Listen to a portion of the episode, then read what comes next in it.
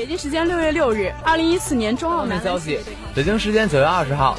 二零一四到一五赛季，时间六月六日，NBA 总决赛开打。北京时间五月六日，欧冠半决赛首回合。北京时间十月二日，另一场事关夺冠的比赛中，北京时间五月十四日，勇士主场发威。北京时间五月十六日，勇士客场一百零八比九十五击败灰熊。五赛季 CBA 揭幕战，北京主场一百零三比八十九击败广东，获得开门。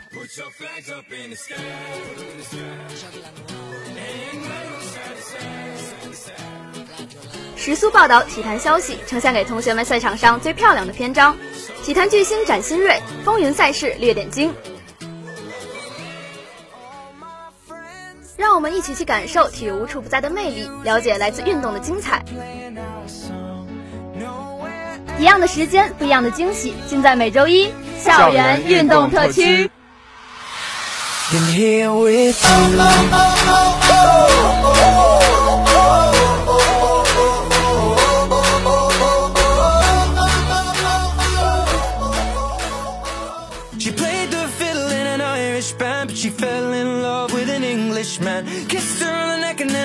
by the hands And baby, I just wanna dance I met her on Grafton Street, right outside of the bar She shared a cigarette with me while her brother played the guitar She asked me, what does it mean? The Gaelic ink on your arm Said it was one of my friend's songs Do you wanna drink on? She took Jamie as a chaser Jack for the fun She got Arthur on the table with Johnny riding a shotgun Chatted some more, one more drink at the bar Then put Van on the jukebox Got up to dance, you know she played a fiddle Hello，大家好，欢迎收听本期的校园运动特区，我是主播吕思纯。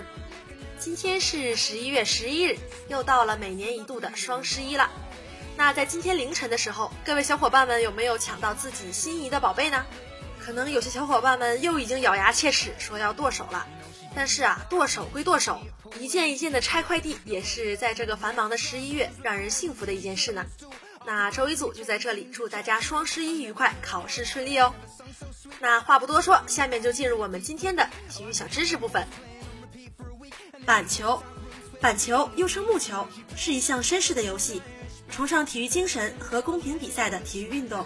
板球是锻炼手眼的协调能力及上肢动作控制能力、技巧与力量为一体的综合性运动。比赛项目为团体赛。板球起源于英国，盛行于澳大利亚、新西兰、巴基斯坦、印度、孟加拉、尼泊尔等国家。板球的球技在春季与夏季，与在秋季与冬季踢的足球互补。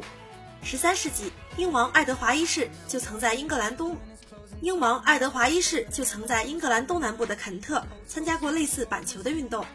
板球被誉为贵族运动。亨利八世称板球为国王的运动，是英国的国球，也是英国的三大球之一。板球还被视为中产阶级的运动。近二十年来，澳大利亚是板球运动的霸主，英格兰的实力正在回升。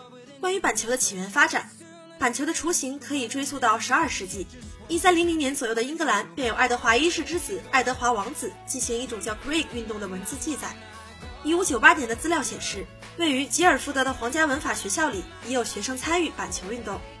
这通常被认为是板球在英文中的首次提及。板球一词似乎有许多的来源，可能由早期的板球球棍一词衍生而来。另外，由十七世纪中叶开始至十八世纪，板球从儿童游戏逐渐转变为成年男性之间的赌博运动。而早期的两根门柱与一根长横木，在肯特郡的塞文奥克斯板球俱乐部发展成为三柱门，即三根门柱和两根横木。民间传说的原因是，曾有一位投手不断地将球投入两门柱之间，但由于速度太快，无人能够确定。萨里郡的老寇斯顿举办了一场使用三柱门的板球比赛，充满自信的寇斯顿和凯特兰队旨在击败英格兰的任意十一人，于1731年举办了日益火爆的擂台挑战赛。1750年左右。汉普郡的汉伯顿建立了一支板球俱乐部。1788年，玛丽勒本板球俱乐部制定了第一套规范英格兰各郡之间板球比赛的板球规则。关于板球运动在中国的发展，国联板球首席执行官中国板球十年可成为世界冠军。在广州视察了正在建设的广州亚运会板球场，耗资七千万元的亚运会板球场得到了洛盖特一行的高度评价。在视察间隙，洛盖特接受了本报记者的独家专访。他对板球在中国的发展前景表示了高度的自信。我相信中国板球可以在十年内成为世界冠军。洛盖特告诉记者，亚运会板球比赛是在中国推广板球极为重要的一步。他希望通过广州亚运会这个大舞台，让中国人看到并喜欢上充满魅力的板球运动。关于板球的比赛场地，板球国际化，中国很重要。如果中国人打起了板球，那将是不可思议的。洛盖特这样对记者表达他对中国开展板球的重视。中国对于国际板联来说是一块尚未开垦的处女地。拥有十三亿人口的中国，一旦能够加入到板球运动的行列中来，将会创造无法想象的商机和活力。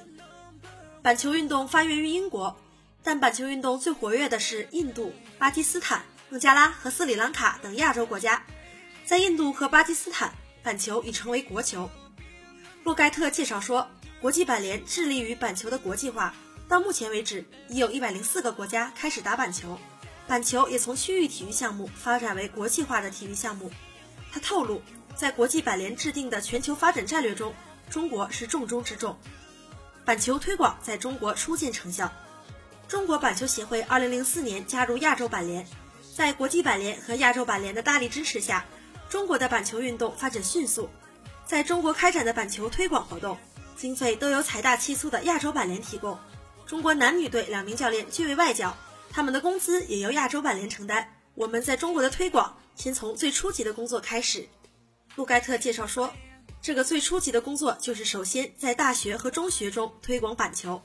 在两年多的时间里，国际板联委托亚洲板联为中国免费培训教练员、裁判员和赛事组织人员达两百多名，并在四十多所学校成立了板球队。以每个学校五十个球手计算。中国的板球手将达到几千人。上周结束的中国板球联赛共有四十多支球队参赛，板球的推广已在中国初见成效。以上就是今天的体育小知识部分。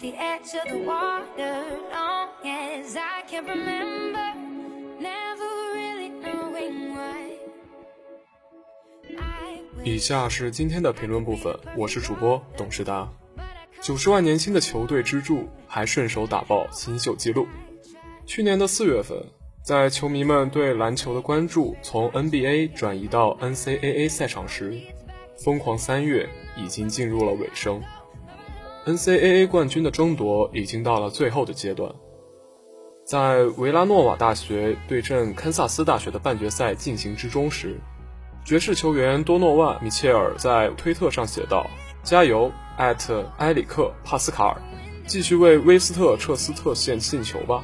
这场比赛是维拉诺瓦锋线帕斯卡尔的大学生涯代表作，全场比赛他十投九中，三分五投四中。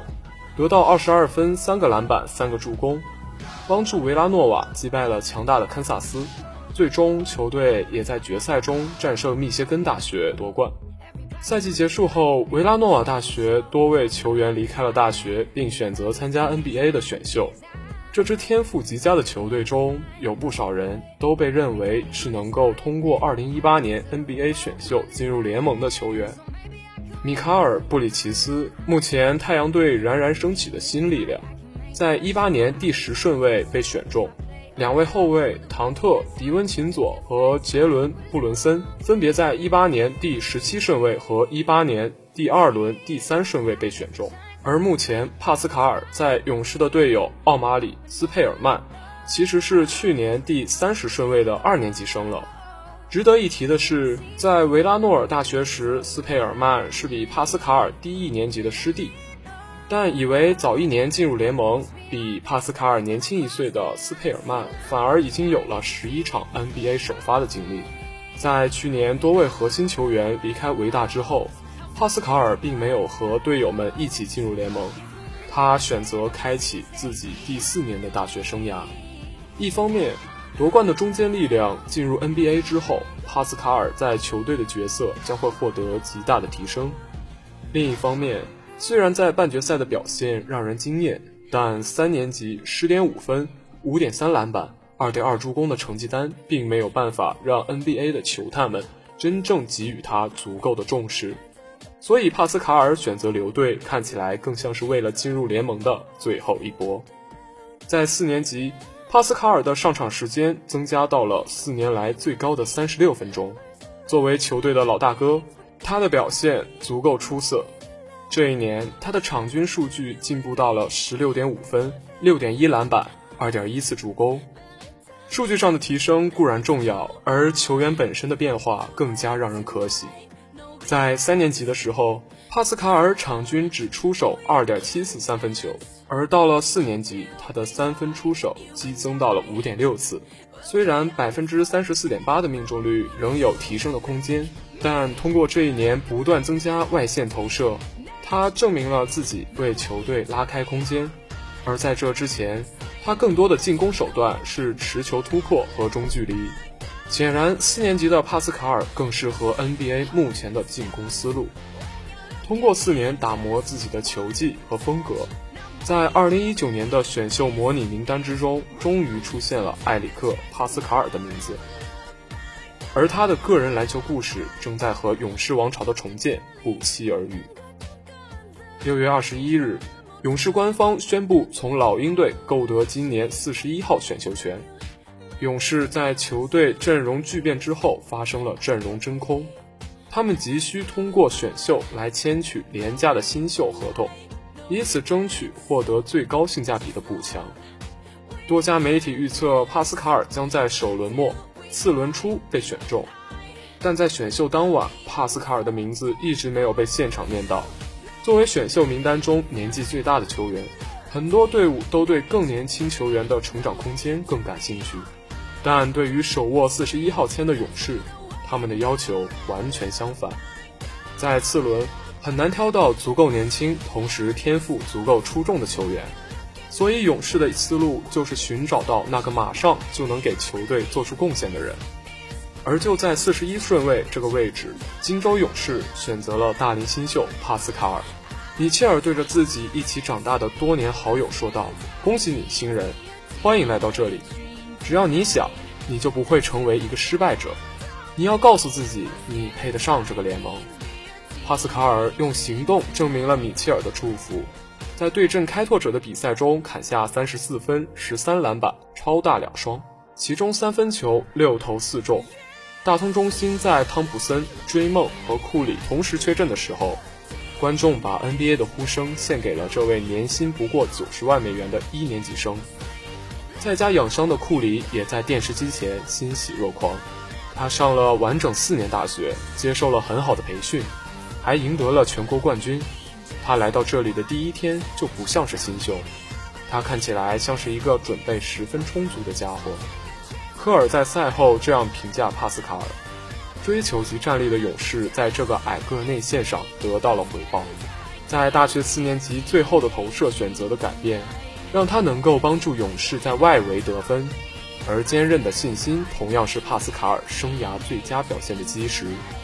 在此之前，生涯前六场比赛他没能命中一记三分，而两天前对阵黄蜂，他更是五次三分全部打铁。这场突如其来的爆发，像是久旱逢甘霖一样降临在帕斯卡尔一直不被看好的篮球生涯。他的个子很小，但是他的体格很强壮，并且臂展很长。过去七年，我们在追梦身上看到了同样的事情，所以我们觉得他可以做出类似的影响。有资料写帕斯卡尔的身高是二百零六公分，但其实站在二百零一公分的追梦隔壁，其实追梦才是更高的那一个人。而现在，科尔认为勇士如今的环境可以塑造另一个追梦。在王朝结束之后，他们丢掉了不夺冠就是失败的包袱。或许我们需要承认，曾经的勇士已经一去不复返。勇士经历了多场比分难看的比赛，这像是盐水一样刺痛着王朝结束的裂痕，不断提醒大家，你们的时代已经结束。但现在看来，他们真的有那么糟糕吗？他们的角色球员不再是富有经验的老将，而是一群缺少 NBA 履历的年轻人。同时，球队最年长的球员变成了库里，三位核心也会在未来某个时刻回归。这样的勇士看起来也没有那么糟糕，而现在这位在维拉诺瓦大学打满四年，不断改变、提升自己的矮个子四号位，要加入勇士新的历史进程当中了。估计有很多学生这周就要考两千四了吧？希望大家在跑两千四的时候不要着急，按照自己的节奏慢慢来。希望大家都能在两千四中取得自己满意的成绩。以上是今天的评论部分。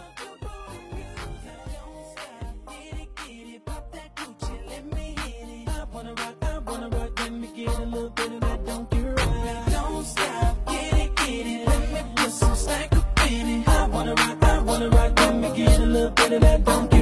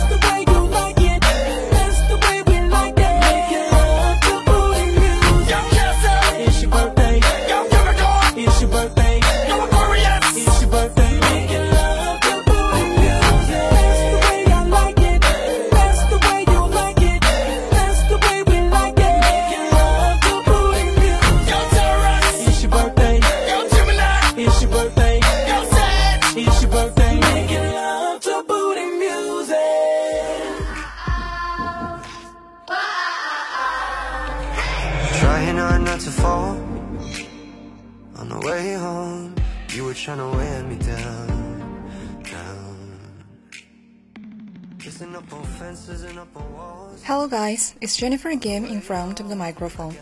In today's program, the story of Kyle Lowry continues.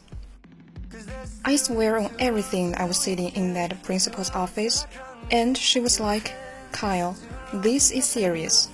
You're going to be suspended. And my only response was to plead with her, fine, do whatever. Please just don't tell my grandma.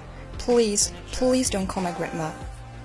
My walk home from school that day was like a funeral march. My mom has always been much more relaxed, but grandma was the disciplinarian, and I knew I was in for it this time. Well, did you win? I didn't know if it was a trick or what. I just nodded. Then she gave the tiniest grin and just said, Alright then. And that was that. I'd gotten much, much worse for accidentally spilling milk before, but she let this one slide. For a long time, I didn't understand why, but once I became a dad, it made a little more sense. It was her way of teaching me about toughness. Was it a perfect way? Will you find in parenting books? No, you probably won't. But everyone has their own different ways of doing things and showing you their love and how to become a better person. Don't fight. But if you are going to fight, win. I'm proud of where I am from and of where I've made it to. But one thing about growing up in a rough environment is that it's difficult to learn how to trust people. Trust is a luxury that a lot of people in desperate situations can't afford. And as a result, it's easy to become isolated when you feel like you're not in a good situation. When I left home, and especially when I got to the league, it was hard for me to develop that level of trust you need to be part of a winning organization. Part of the reason for that is because I learned about the business side of basketball pretty quickly after being drafted by Memphis. I arrived there as a rookie believing that I was their point guard of the future. Then exactly a year later, I was at the draft party when the team selected Mike Conley. Honestly, it was a great pick. Mike's one of the best in the league to this day but of course, at that time, I wasn't thinking that. I didn't see it coming at all. I had no idea they would select a point guard. As soon as that pick was made, the reality struck me that there truly are no guarantees in the NBA. When I got traded to Houston, I was ready to prove to everyone what I could do. I worked harder than I ever have to get minutes and respect. I was coming off the best season of my career when Kevin McHale was hired as coach. From the very start of that year, I had the wrong mentality. I thought that because I was coming off a good year, I was the man. I deserved better treatment. And coach gave me the exact opposite. He was hard on me, really hard on me. At the time, I wasn't able to see what he was trying to do. I didn't get what he saw that I was a good, tough player. But still had more room to grow if I was pushed. I didn't know the answer to why is he being so hard on me was simply he's making you better. When I ended up getting traded to Toronto, it almost felt like I was getting sent to exile. I didn't know anything about Toronto. At the time, I didn't care to know. I just thought this was going to be a pit stop until an opportunity somewhere else. But then, not long after I arrived, I found that I had it all wrong. This place wasn't just a pit stop. This was an amazing city and had a fan base that people were sleeping on. All they really needed to get it going was a winner. Those early days in Toronto, we knew there was no guarantees that they would keep the team together. At that point, a lot of us had been cast off by other organizations. We had got on same page pretty quickly. We played for each other, and I met Demar, who became one of my best friends and an all-star and we started building something. We had that trust. To make it to the finals and hoisted that trophy, there were a lot more sacrifices that had to be made. We lost people who had helped build this whole thing up. We let go of Case, traded Demar, traded JV, moves that, even though you know they're part of the business, cut real deep. Then we built a roster of players will all get after you. And yeah, ultimately, we got a little lucky. We had some timely plays and we got a few bounces. Three or four of the rim just against Philly. We did what we had to do when we had to it. In order to get things down. And now, after all that, the work, the fun, the frustration, only one thing matters we are the champs. One thing I know for sure is that just winning a championship won't fulfill you. It doesn't feel like the end of a journey. Instead, it pushes you. Because now it isn't this dream or idea. Now you know what it takes and you know how it feels to get there. And once that happens, all you want is to do everything in your power to feel it again. That's what's driving me this year that's what got me up early to head right back to the gym a week after our parade. We're going to be looking forward to ring night. No question about that. But once that banner gets raised to the rafters, we won't be looking up at it too long. All the focus will be on getting another one, because that one isn't going anywhere, it's staying right here.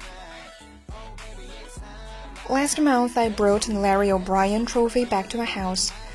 At one point, both of my sons were playing with it. My younger son, King, was running and jumping around trophy, putting his fingerprints all over it.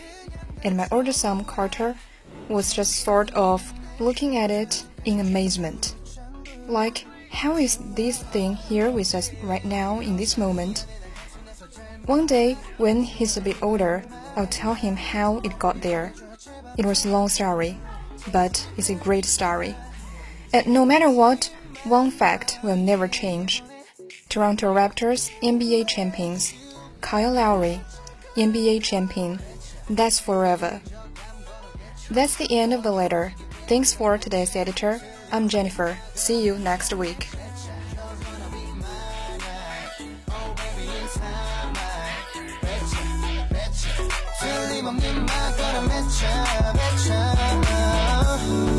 모든 것들이 말하고 있어. 우리 둘이라고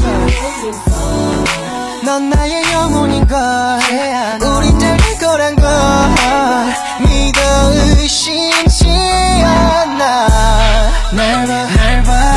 의심치 난 믿어 의심치 않아. 날봐날봐난 믿어 의심치 안 믿어 의심치 그냥 나날 봐, 날 믿어 싶지 날 믿어 싶지 그냥 너날 봐, 난 너뿐인 걸. 우리는 명절 밤걸어겠죠 더 깊어지게 될 그런 발전 틀림없는 말 걸어맺자